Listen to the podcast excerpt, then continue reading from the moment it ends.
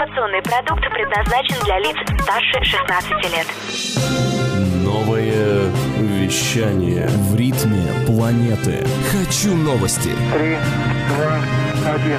Теплые новости. Всем привет! С вами Екатерина Бирюк. Сегодня в выпуске теплых новостей.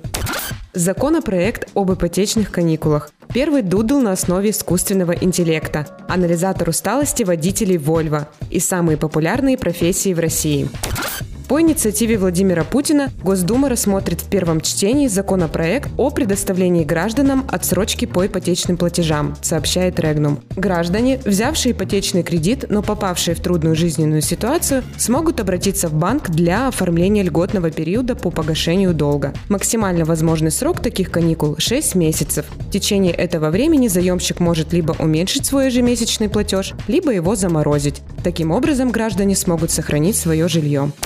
Компания Google выпустила первый дудл, созданный на основе искусственного интеллекта. Он посвящен дню рождения композитора Иоганна Себастьяна Баха. В дудле можно создать мелодию, а искусственный интеллект превратит набор нот в произведение в музыкальном стиле Баха. Для обучения программы разработчики использовали мелодии композитора с отсутствующими нотами и просили искусственный интеллект восстановить их. Пользователи смогут создавать музыкальные произведения и делиться ими в соцсетях 21 и 22 марта.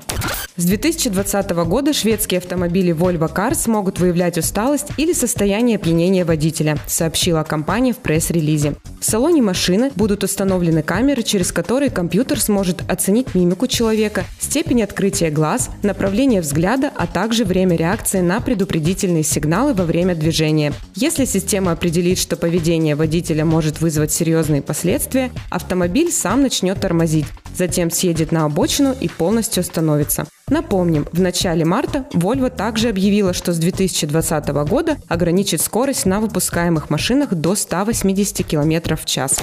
Исследование холдинга «Ромир» показало, какие специальности выбирают родители для своих детей в будущем. По итогам опроса 24% россиянина хотели бы видеть своего ребенка врачом, 18% предпочли профессию адвоката или юриста, 15% опрошенных голосов отдали предпочтение предпринимательству. Военнослужащими и программистами хотели бы видеть своих детей 13% населения. 12% родителей привлекает профессия инженера, 11% сотрудника МВД или ГИБДД, показало исследование. Самую маленькую популярность набрала профессия менеджера 6% и преподавателя в ВУЗе 5%. В опросе приняли участие 518 респондентов в возрасте от 18 лет, проживающих по всей территории Российской Федерации. Это были теплые новости. Меня зовут Екатерина Бирюк. Всем пока!